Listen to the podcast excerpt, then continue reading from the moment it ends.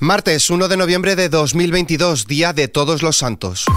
ISFM Noticias, con Álvaro Serrano. Hablamos en primer lugar sobre la sesión de mañana en el Congreso. El presidente del Gobierno, Pedro Sánchez, contestará este miércoles en el Pleno a preguntas del Partido Popular, el Partido Nacionalista Vasco y Bildu relativas a la situación económica, la gestión de los fondos europeos y la ampliación de derechos sociales.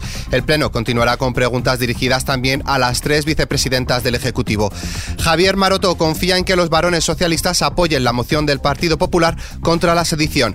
El portavoz del Grupo Popular en el Senado espera que Paje Vara, Lambán y Puig respalden la moción en sus respectivos parlamentos autonómicos, ya que según argumentado eso supondría dar un golpe en la mesa frente a la tesis del jefe del Ejecutivo Pedro Sánchez, quien tendría que recular. Si los varones socialistas eh, le dan un golpe sobre la mesa a Sánchez, votando simplemente con el PP no a abaratar el delito de sedición, el varapalo que recibirá Sánchez será de tal categoría que no tendrá más remedio que recular en su posición, que echar atrás en su posición.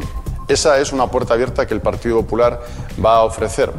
Más cosas. El Pleno del Congreso de los Diputados debatirá y previsiblemente votará este miércoles una moción del Partido Popular que propone establecer un plazo máximo de 24 horas para desalojar a los ocupas y elevar las penas hasta tres años de prisión. Y para este jueves, UGT y comisiones obreras han convocado en Madrid a las 10 de la mañana una manifestación para denunciar el bloqueo de la patronal a la negociación colectiva y exigir subidas salariales en los convenios colectivos ante la pérdida de poder adquisitivo de los trabajadores a causa de la elevada inflación. Siguiendo con la economía, hablamos de la bajada de impuestos eléctricos en España. El descenso efectuado para paliar el efecto de la inflación ha costado 5.725 millones de euros a la recaudación tributaria en los nueve primeros meses del año, según datos de la agencia tributaria. En esta línea, el precio medio de la electricidad subirá mañana un 3,03%, situándose en los 140,63 euros el megavatio hora. En clave social, ayer Halloween pareció haber pasado de una noche de fiesta a ser el día de la purga. Y es que tres jóvenes han muerto de forma violenta en las últimas 24 horas, uno tiroteado en Málaga y dos apuñalados en Salou, Tarragona y en la localidad sevillana de Palomares del Río. A estos crímenes se añade una larga lista de sucesos registrados en la noche de Halloween, con dos apuñalados en zonas de ocio de Sevilla y Granada, otro en Seseña y la detención de 18 menores por agredir a varias personas que se encontraban en el recinto de la Feria de Abril de la capital hispalense.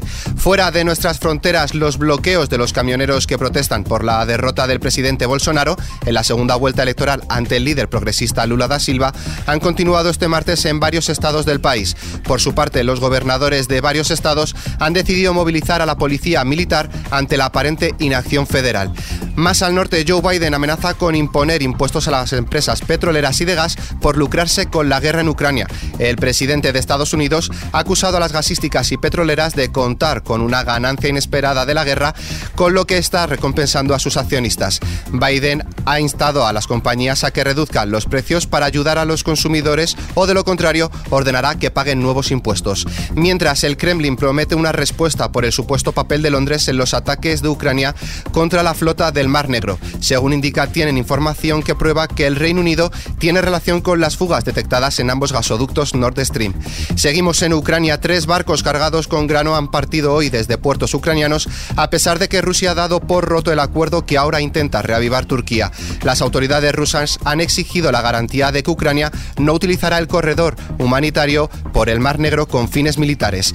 Terminamos en nuestra hoja cultural con una felicitación.